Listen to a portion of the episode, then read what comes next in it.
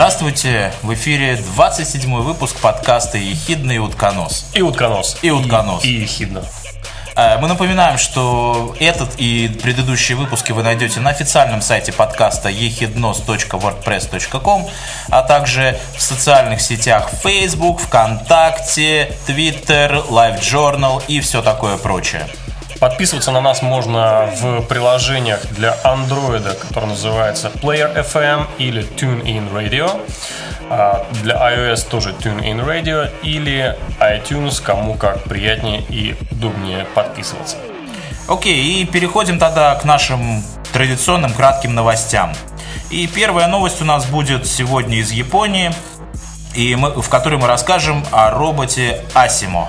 Или Асимо. Асимо. Вообще, мне кажется, что он должен читаться как бы Ашимо. слегка. Ашимо. Ашимо, да. Ну так вот, этот, э, вы помните, наверное, этого милягу э, в белом пластиковом костюме, который умел не только ходить, но также топтаться и танцевать и все такое прочее. Бегать, он умеет бегать. Бегать. Он умеет ходить по лестнице. При этом он сам рассчитывает, насколько близко нужно подойти к лестнице, чтобы с нее не спотыкнуться. Да. Поэтому его научили за 4 года.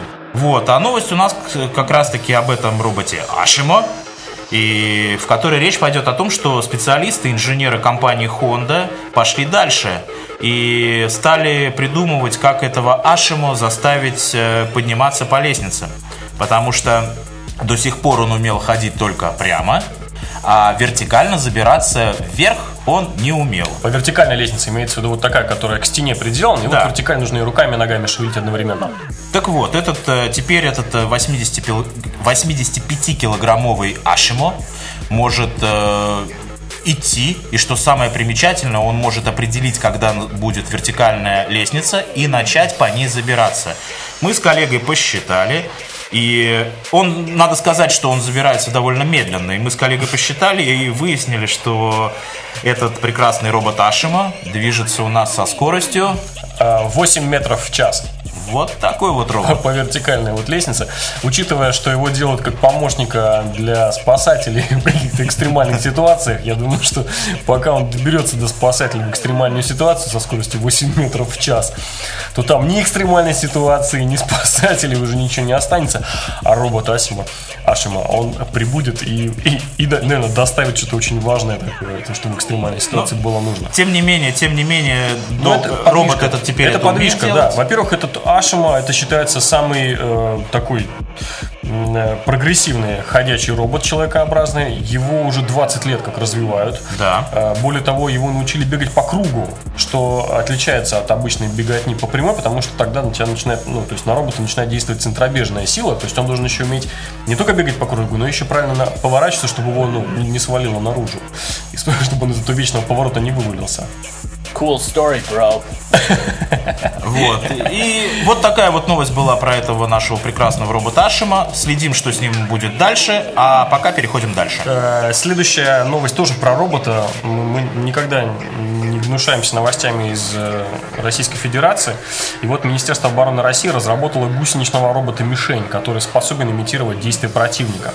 Э, Ну, он, он там выставляет одну или несколько мишеней, передвигается по полигону. В общем, все это сделано для обучения э, новобранцев и там э, стрельбе меткой. Э, Но мне вот в этом смысле нравится, точнее не нравится, как обычно, когда история идет о роботах, э, то, что его учат э, взаимодействовать таким боевым контактом с человеком, потому что если его научить двигаться как противник, да, и он, соответственно, если потом не слегка перепрограммировать, он, по идее, должен научиться двигаться как не противник, или точнее уклоняться как противник. То есть не просто двигаться, там появляться в разных местах, но и очень грамотно разводить стрелков, приближаться к нему и все такое. Но как бы то ни было, э, в России есть военные роботы, и они служат мишенями для пушечного мяса. Мы допускаем, что когда-нибудь, наверное... Это пушечное железо. Да, мы допускаем, что когда-нибудь э, при- придумают еще искусственный интеллект, И тогда... в России. И тогда будет сразу станет ясно, кто, кто президент. Кто следующий президент. Он был пушечным железом, стал президентом. Вот это карьера, вот это человек поднялся в Министерстве обороны, да? Неплохо. Давай, Ну что, следующая новость. Следующая новость. Точнее, много новостей. Тут э, такая замес из Букет, всего сразу. букет. Так, так уж получилось, что это будет иметь значение в будущем, потому что это такие самые новенькие, свеженькие продукты. Ну как? Да, Тол- только, да, только, да. только подоспели. Да, они, э, в- впрочем, имеют значение уже сейчас, потому что вот э, буквально вот э, это все свершилось на днях, буквально неделю назад, две недели назад, начнем издалека. Эта новость касается всяких э, инфотехнологичных прорывах, я бы так сказал. Первое, кратенько. Вы, наверное, уже читали, знаете, что вышла новая э, версия или новая операционная система Android, которая называется Marshmallow. И теперь... Цифра 6 у нее, да? Да, э, под, Android номером, 6.0. под номером 6.0, да. Так что те, у кого из вас вдруг есть Nexus мобильные телефоны, вы можете обновиться до этой версии. А остальным придется либо ждать, либо не надеяться. Э, да, либо, либо ждать, либо сосать. Да. Ну, так или иначе, вот э, э, очередная версия Android вышла. Будем смотреть, как это все дело развивается дальше. Далее. Ну, подожди, подожди, подожди. Ну, там же есть какие-то плюшки, надо рассказать немножко про плюшки. Для, вот мне самая плюшка, которая понравилась, это то, что приложение теперь можно будет к каждому приложению отдельно назначать, э, ну, или там, разрешать или запрещать, например, какие-то определенные вещи. Э, то есть, например, можно будет э, той то- тому приложению, которому ну реально не нужны ни твои контакты, ни твой интернет, ничего. То есть переделки. Вот нашим вот этим вот вот этим вот, вот этим софтинкам им не нужно ходить ни в интернет, им не нужно ничего, не знать твой ID, ни твой имя, ничего. То есть им можно будет разрешить только доступ к диску и к саунд-устройству, звуковому устройству, и все. И так по всем, по всем, по всем приложениям. То есть, грубо говоря, мы по- получаем больше рычагов управления или там ограничения прав у приложений. Окей, там, э, в принципе, было 10 таких ключевых принципиальных отличий от версии 5.0. Так. Мы все их не будем говорить. Я просто вот... Вот э, что тебе ска- больше всего Да, вот мне очень понравилась э, такая фишка, э, которая позволяет пользователю убрать вообще, заблокировать и спрятать все ненужные меню, которые есть в традиционном айфоне, потому что, ой, фу, извиняюсь, какой айфон? В андроидах телефон, вы понимаете, я ошибся. Ну так вот, По Фрейду! да, в общем, короче, теперь можно спрятать, потому что люди, я знаю, парятся. Они, во-первых, пользуются огромным количеством меню либо раз в год, либо вообще никогда не пользуются, а теперь у них есть возможность спрятать, забыть и даже не думать, и, и пользоваться чисто потребительски а, э, телефоном. Это, я считаю, что это такая принципиально хорошая такая фишка. Ну вот, мы, э, каждая из паранойй отговорила. Моя паранойя отговорила, твоя паранойя отговорила. Можно переходить, я думаю, к следующей теме. Да. Э, С Android 6.0 мы так потихонечку закончили. Кратенько, да. Дальше. Дальше. Дальше идем. Э, Буквально на прошлой неделе состоялась презентация нового Surface Microsoft. Microsoft. Surface ноутбука от компании Microsoft. Ну, не знаю, почему ты такой звук выбрал. Э, Более того, э, во время этой презентации Microsoft э, презентовала по меньшей мере три, нет, даже четыре крутых девайса, так если по-хорошему разобраться. Первое. Причем одно из них очень удобно будет засовывать куда. Итак, первое, первое. Первое это Microsoft Surface Book. Его засовывать будет неудобно. Он большой. Это, это... Первый ноутбук. Да, ноутбук, лаптоп. Ноутбук. Лэптоп, да. Да. Полноценный лэптоп. Это такой, ну, четвертая версия э, Не, Surface. подожди, подожди. Surface Book это Да, Surface Book, это лаптоп. лэптоп, да. Да. У него это первая версия, еще не четвертая. Ах, точно, да. Первая версия. Это, Это вот самый первый Microsoft ноут- ноутбук, да. Теперь будет у вас не хотел начать хотел э, перечислять там Lenovo, Toshiba, Hewlett Packard, Dell э, и все такое прочее. Нет, забудьте, теперь будет у вас Microsoft, если вы готовы потратить огромное количество Огромный, денег. да. Во-первых, странно, что он очень дорогой. Во-вторых, очень странно, что они выпустили только одну единственную модель с одной единственной диагональю Да, э, экрана. 13 с половиной. Очень странно, да. Потому что если даже вот все говорят, вот у Apple, у Apple то, у Apple все. Окей, мы заходим в любой Apple Store там, и мы видим просто зоопарк. Любое там, хочешь тебе 13 дюймов, хочешь 15, хочешь 17, хочешь тебе MacBook Pro, хочешь просто Mac Pro, э, MacBook, хочешь просто, хочешь MacBook Air, Да. что угодно. Любой зоопарк выбирай на свой вкус, размер, на свой Они кошелек. только начали, они только начали. Ну почему не выставить сразу всю линейку? Ну вот э, покажет время, время покажет. Один Да? плюс, один плюс я вижу. Один Так, плюс я вижу, это то, что э, монитор отделяется и может работать отдельно как таблетка. А мне нравится дизайн. А мне из дизайна нравится только раскладушка сзади, вот как он переворачивается. А клавиатура? Ну а что? Ну Apple такая же клавиатура. Ничего, ничего инновационного нету. Мне не нравятся дырки в мониторе по бокам. Зачем там эти дырки? Окей, идем дальше.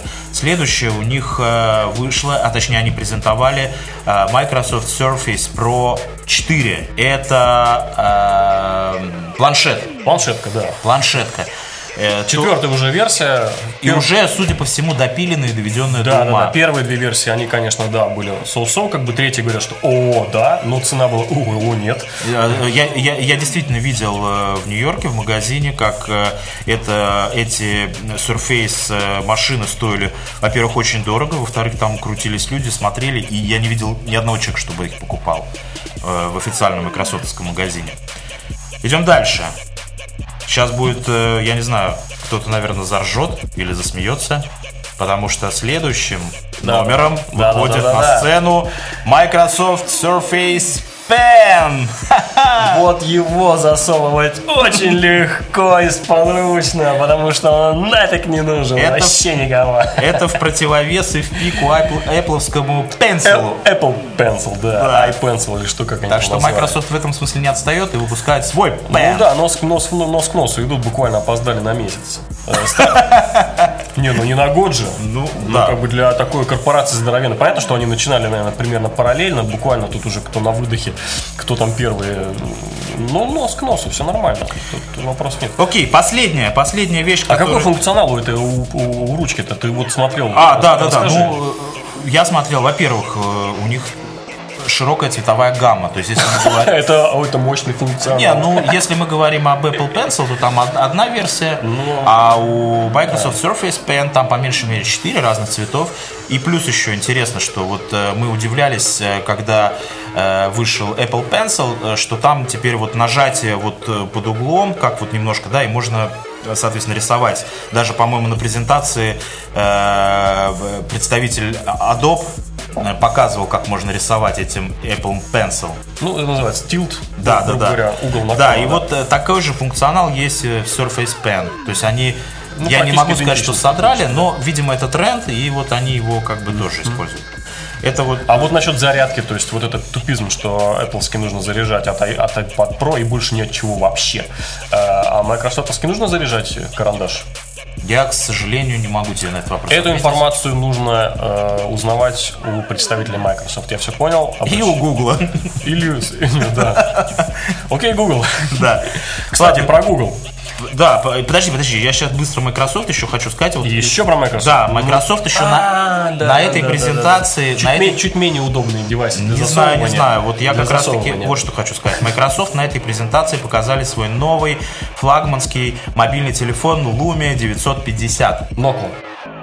Microsoft Lumia. Ну какая Нокла? Нокла, Нокла. Вот. Все мы знаем, что это из, Nokia. из приколов, ну так, точнее не приколов, а то, что там действительно круто, это 20-мегапиксельная камера и э, 3 гигабайта оперативной па- памяти. Более того, там такой процессор у них мощнецкий стоит, да, который использует водяное охлаждение. Вы Ого. вдумайтесь в это. То есть иногда нужно брать телефон и окунать его в воду. А я решительно думаю, что следующим моим телефоном будет Microsoft какой-нибудь А я думаю, ты побреешься.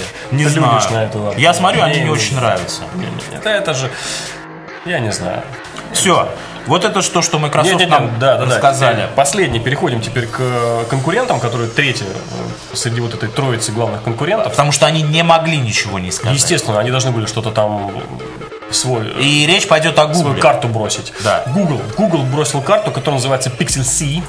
Это таблетка, это тоже э, планшетный компьютер, который э, по производительности приближается к iPad Pro, я так понимаю. Да. И по, по размерам чуть-чуть приближается. И по функционалу, да. функционал, но единственная, конечно, проблема, что там Android. И вообще Google... они- Сдерживающий фактор этой таблетки это Android. Google э, решили вообще отказаться, в отказку пойти от своей вот этой э, затеи с хромбуком. Ну да, это недокомпьютер с недооперационной системой для не знаю кого Да, поэтому они за большие деньги. выпустили, чтобы не уходить, видимо, не терять этот рынок, они выпустили вот этот Pixel C. Кстати, по деньгам Pixel C получается самый э, Адекватный. А- самый самый такой бюджетный, и к нему, кстати, тоже есть э, клавиатура, которая к нему пристегивается, и она, кстати, э, из всех вот этих клавиатур она единственная не, не тканная, а нормальная пластиковая и с более-менее нормальной клавиатурой, которая вот ну, как это тактильно ощущается именно как клавиатура. Более того, э, из технических параметров, которые меня удивили, это 256-ядерный графический процессор. Да, что неплохо. Э, Сначала даже глазам не поверил, потом зашел на Nvidia, действительно есть такой. Как он, Tegra X или? Tegra X, да. Tegra X. Э, Ну, в общем, И восьмиядерный просто процессор. ну это-то ладно, да, это уже и в телефоны там 8 ядер запихивают, но так впечатляет, впечатляет. Разви- развивается все потихоньку. Во-первых, мне нравится, что пошел вот этот такой слегка откат от чистых таблеток, да, то есть наконец-то их снабжают нормальными клавиатурами. Да. Что iPad Pro, что вот этот э, Surface. И, кстати, Surface первые были, которые вышли именно с полноценными, ну, то есть, как бы предназначенными для них клавиатурами от того же изготовителя. Не просто каким-то там Bluetooth от китайцев, а Да. вот конкретно. Э, И Google тоже подхватил. Понятно, что люди хотят как бы вот теперь желание работать на э, таблетке и возможности для этого, они как бы потихоньку начинают сходиться. Раньше действительно вот это ахиллесова пята и можно одновременно сказать, что и бутылочное горлышко, рабо- именно работы, производительной работы на э, планшетном компьютере было именно отсутствие нормальной клавиатуры, потому что тыкать в экран это, ну это, это, это нереально, ну это фуфло. Нет очень. Можно набрать 2-3 предложения, но дальше уже нужно переходить на, на диктовку и так далее. То есть клавиатура была необходима. А, ну и, эм, скажем, Microsoft у них изначально э, вот это вот, это, ну когда в одном в, одной, в, одном, в одном поле несколько программ, как это назвать, многопроцессорность или много, многопрограммность поддерживается, да. А, В iPad Pro это ввели вот только сейчас. Ну, Google тоже может там на фоне несколько процессов тащить. Кстати говоря, значит, Google тоже потихоньку, наверное, введет многооконный интерфейс. Ну, или, скажем, параллельно оконный. Да. Не знаю, есть ли там еще в KitKat, э, в смысле не в KitKat, который там последний, Marshmallow. Marshmallow. Marshmallow. Нет ли там такого намека такого на Вот этого... По крайней мере, ясно, что они к этому точно придут, наверное, в следующей версии уже. То Ну, надо будет- сказать, что, в принципе, э, конкретных пользователей этого Marshmallow 6 андроида еще не так уж и много. Два человека. Ну, Сергей Брин и Ларри Пейдж. и Брин Сергей. И Ларри Пейдж. Да, окей, еще мне нравится последняя кратенькая вещь. Мне нравится вот про это, если возвращаться к Microsoft, Lumia, да. Моя вообще мечта давнишняя. Они теперь э, задекларировали, что этот Lumia телефон можно вставить в док специальный, и ты можешь пользоваться им Доктор как можно компьютером. прям доктору вставишь. И пользоваться им как доктор компьютером. сразу э, если помните, Ubuntu, они работали над этой темой, как раз у них даже был Ubuntu фон, они выпустили, как раз вот именно который вот э, с таким функционалом, что ты его используешь и как телефон, и как компьютер. Ну, то есть процессорной мощи и операционной системы, которая там установлена в телефоне, Хватает. хватает на то, чтобы он работал вроде как полноцен- полноценный, полнофункциональный компьютер. Все, заканчиваем с новостями. Да, хватит новости. Э, Напоминаем, что это э, 27-й подкаст «Ехидна», И утконос. что мы говорим о том, что будет иметь значение в будущем, что никакой политики Никаких политиков. и никакой политкорректности. Ну, Так уж случилось, что у нас на новостях во- со всех сторон у нас война. Там война, тут война. Мы не будем э, говорить ни с каких политических точек зрения. Мы не будем рассматривать ни кто с кем воюет, никогда, нигде. Э, мы хотим э, рассмотреть э, тему войны с, скажем, с глобальной точки зрения. Вот, потому, потому что получается, что война это такое, такой процесс, который постоянный. Казалось бы, за прошлое столетие, в 20 веке, было две мировых войны, то есть мировые войны, войны, когда разваливались целые империи, когда народы хватали себе э, суверен- суверенитета сколько можно, когда сталкивались интересы глобальных держав, когда колониальные державы разваливались, отдавали, значит, э, свои колонии, давали им независимость и так далее, и так далее. То есть это был такой постколониальный и плюс переделка мира. Э, что же происходит сейчас? Почему вот с 45 года все равно война практически каждый год в каком-нибудь там уголочке мира, где-нибудь вспыхивает пожар, кто-то с кем-то воюет, какие-то там интересы сталкиваются. Э, в это могут ввязываться в мировые державы, могут не ввязываться. Но война происходит все равно. То есть это такой вот процесс, такое ощущение, вот как цивилизация дышит, вот на вдохе у него как будто бы э, какой-то прогресс, а на выдохе война. С каждым вдохом выдох, выдох должен случиться. Э, мне, мне интересно вот этот э, казус или вот этот вот э, этот нюанс рассмотреть. Ну, война, я вот вспоминаю, что наверное, ну, много лет назад, может, там 15, может, больше, э, мне как-то попался один тест IQ, или что-то вот такого, такого плана. И там было предложено за короткое время назвать там максимальное количество войн, которые происходят в данную минуту. Я, будучи молодым человеком, да, вот ребенком практически, да, стал быстро вспоминать, какие на тот момент проходили войны, и стал их быстро записывать. И на удивление, я даже тогда, на тот момент, запис, написал огромное количество войн. Если так вдуматься, да, то по сути дела сейчас локальных, а можно сказать и в некоторых смысле и глобальных войн стало не меньше, а может быть даже именно, больше. Именно.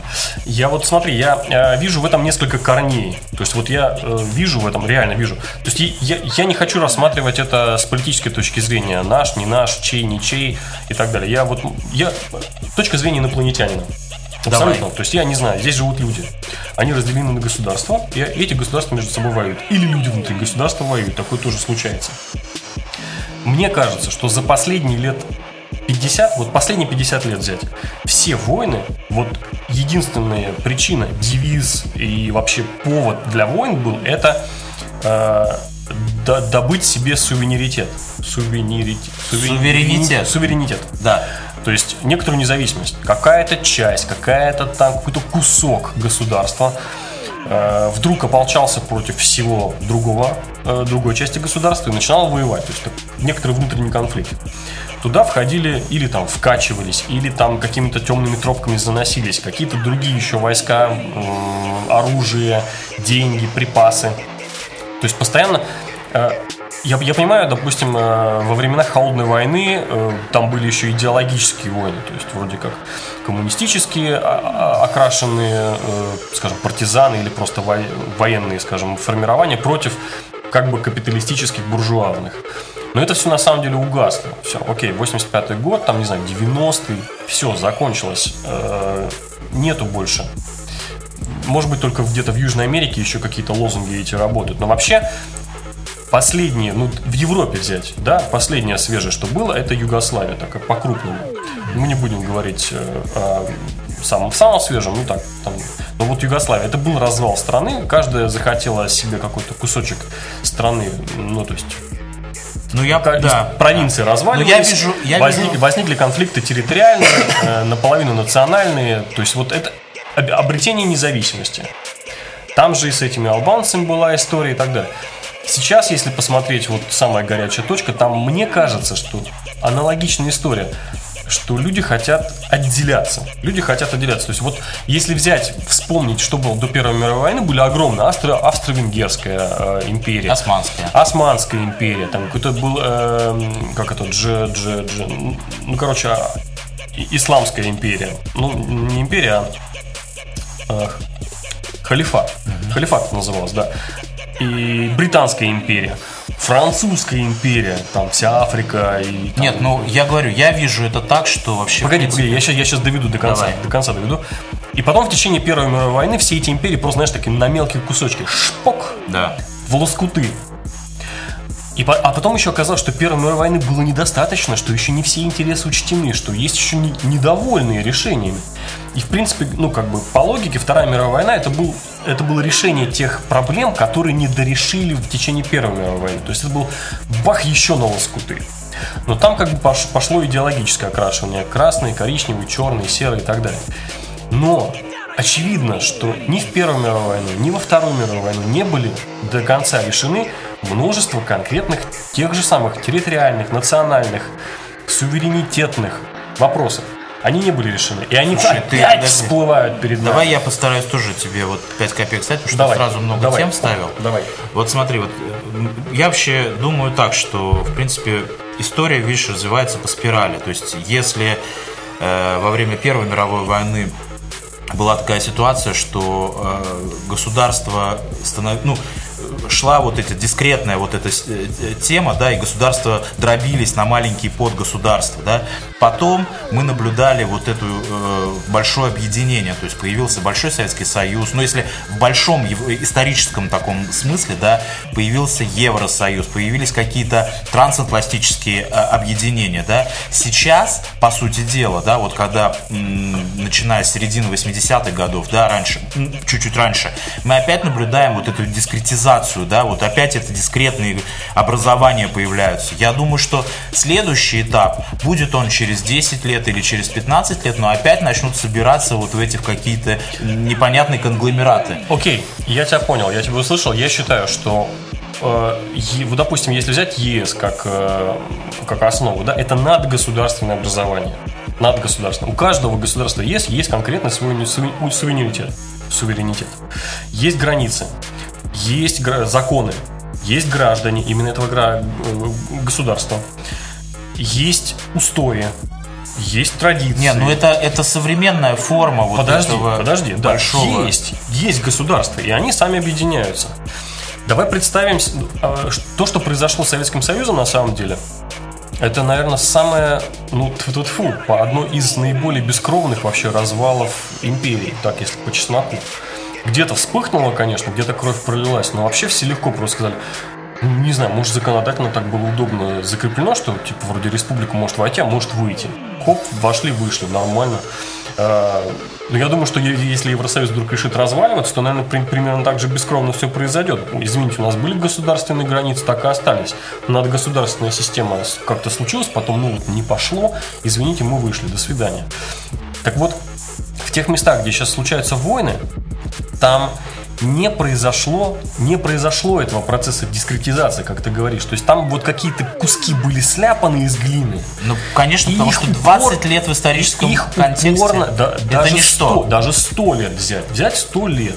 100 лет назад там было сляпано вот какая-то там какое-то государство, оно совершенно искусственно, там по прямой линии проложены границы. Это вот так взяли э, оккупационные или там экспедиционные власти, расчертили границы.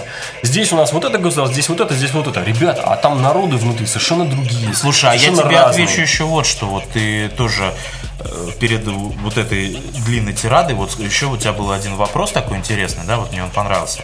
Ты сказал, что, допустим, когда была Вторая мировая война, что э, во время Второй мировой, мировой вой- войны, да, то есть не были до- учтены как бы интересы каких-то других стран. До разрешены, да. До разрешены, вот правильно, да. Я вообще считаю, что в принципе война вообще как э, действие, как событие, это э, просто это неконструктивное времяпрепровождение. То есть с помощью войны ничего разрешить и доразрешить невозможно. Я не спорю, абсолютно с тобой не спорю, но здесь мы как раз э, потихоньку переходим ко второму корню. Второй корень. Второй корень, он не только лежит вот в этой вот э, в суверенитете и желании какой-то независимости, скажем, народа или там общности людей, да, а он лежит прямо в природе человека.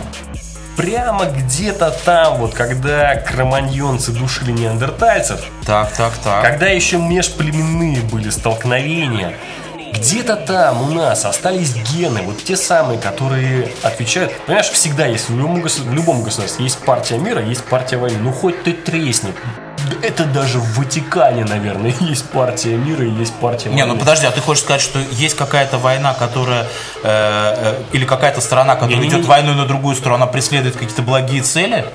Для них, естественно, все, все цели благие. Ну Во- как так? Ну, решить какие-то свои проблемы, э, освободить какой-то там народ. Неважно, это можно по-любому де- задекларировать. Вопрос просто в том, что есть люди, которые стремятся решать вопросы мирно, а есть люди, которым э, дай меч, и узел, и он этот узел будет рубить мечом. Все Ну хорошо, а есть какая-то такая причина, да, вот, которая может заставить человека пойти войной на другого человека? Вот как наши слушатели считают? Есть такая причина? Ой, я думаю, что мы соберем какое-то некоторое количество комментариев на эту тему, но я просто хочу договорить. Я не все сказал еще.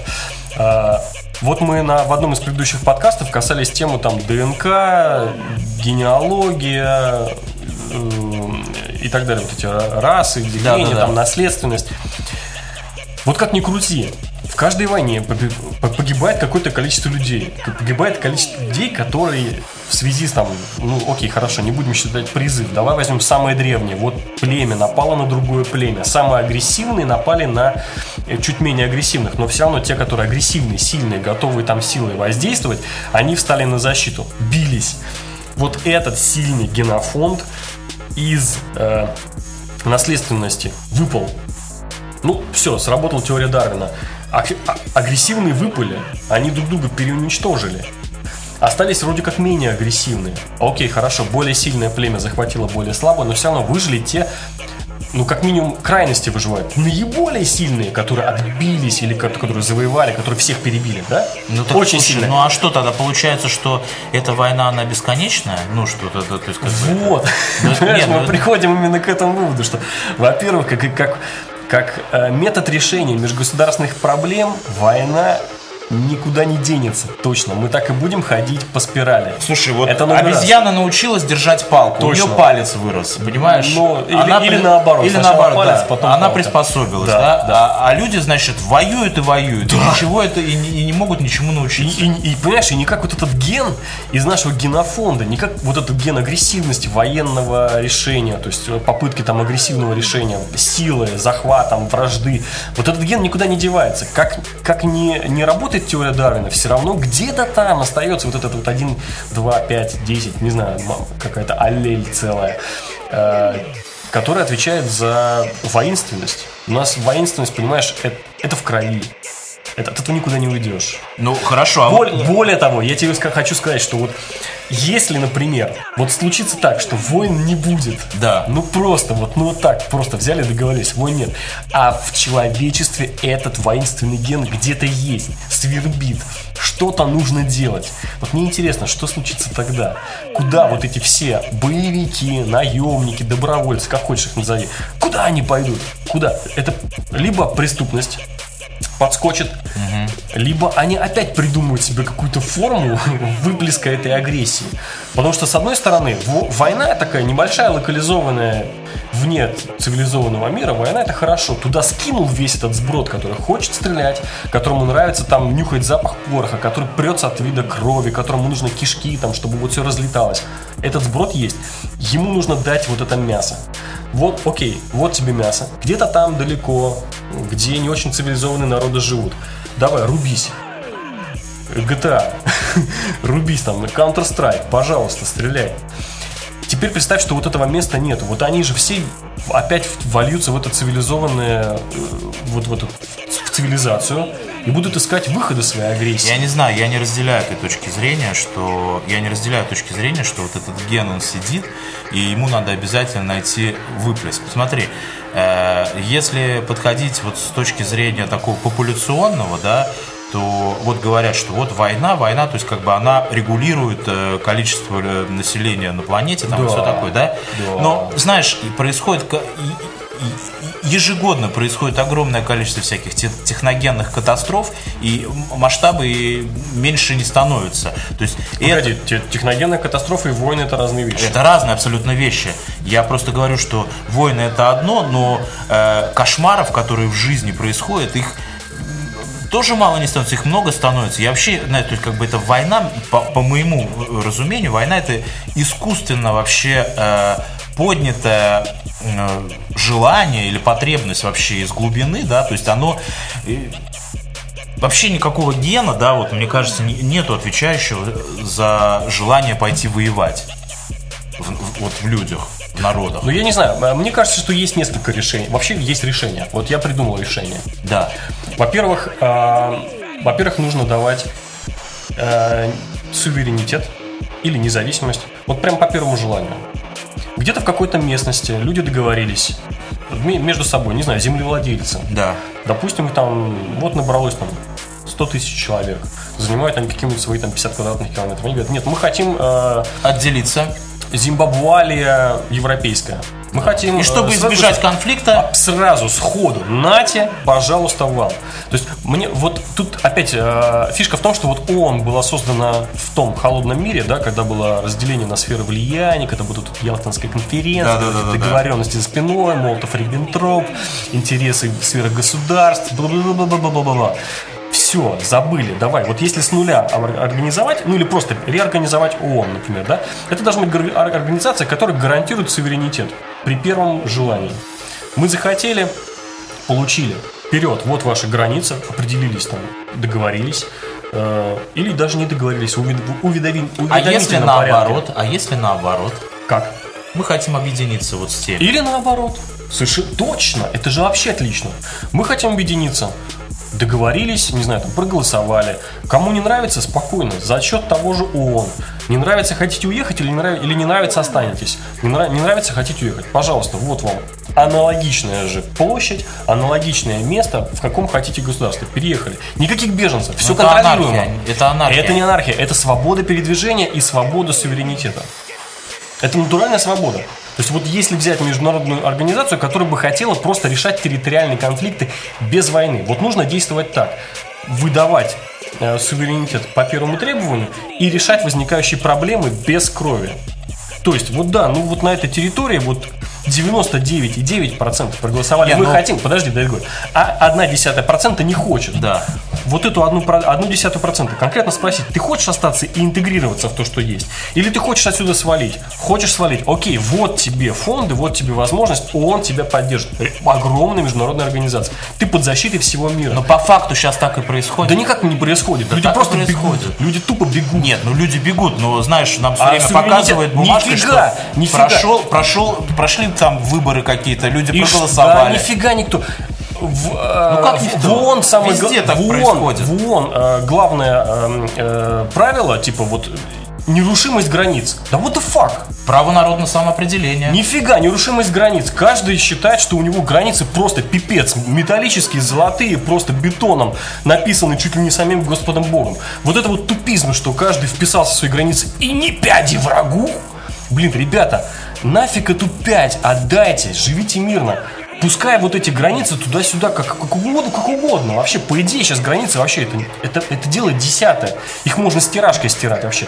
Вот по ручью провел, вот граница, а завтра по холму. До, до пилы вообще. Ну, Главное, чтобы мир был. нет, Это- но это- все равно не- э, э, люди не поймут, точнее, вот как современные люди этого не поймут. То есть Ну, есть какие-то да, вещи, хорошо. которые регулируются. Да, да, да. Окей, это я с точки зрения инопланетянина. Вот как можно решить проблему э, войны за независимость исключительно так. Давать по первому требованию и решать возникающие проблемы после уже. А не так, что а давайте мы попросим мнение всего земного шара. А там в Никарагуа, в принципе, до пилы, что там происходит в Эквадоре. Или наоборот, не знаю. То есть это первое. А второе, это что делать с вот этим агрессивным э, корнем человека. Вот это интереснее. Надо будет об этом поговорить в наших следующих выпусках. А, Ну ладно, у меня есть на самом деле по-быстрому. Быстрое решение это, конечно, виртуальная реальность и вести, вести виртуальные войны. Родителям детей об этом, об этом не говорить. Не, не, нет, конкретно виртуальные войны, причем с, э, с какими-нибудь бонусами в реальном, в реальном мире. Ой, ты как вообще запридумал? Ну прикинь, то есть, э, знаешь, когда есть реальный мир, где нет практически границ, где границы туда-сюда пляшут, то как хочет, то так и делает, да? А в виртуальном мире ведется война, и там не пяди врагу, и там реально рвутся гранаты, то есть там танки, все дела, там кишки, мясо. Победил? Точно. И границы смещаются, сколько ты отвоевал. Какой ужас. Знаешь, вот два мира, один реальный, а другой виртуальный. Вот с помощью виртуальной реальности и виртуальных войн, мне кажется, можно это агрессивное, э, агрессивный корень накормить, ну, достаточно крови виртуальной туда влить, да? А в реальности можно э, вопросы решать э, просто предоставлением независимости по первому требованию. А мы в реальности рассказываем всегда о всяких интересных темах и обсуждаем всякие интересные темы. Так случилось и в этом 27-м выпуске подкаста «Ехидна». И утконос, говорили мы о войне, Это ужасная тема, вообще контрпродуктивная, грустная, нереальная, скучная и тухлятина адская. Мы хотим э, обязательно э, решить эту проблему. Мы не хотим войны, мы хотим мира. И вообще не было в, этой, в этом подкасте никаких звуков.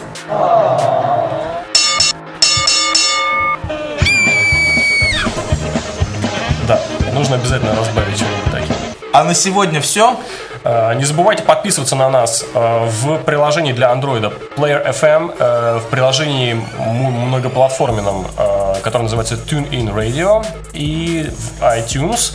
Также заходите на нашу официальную страничку ehidnos.wordpress.com А также во все социальные сети. Facebook, ВКонтакт, Pinterest, Twitter, Live Journal, блог, пост и все такое прочее.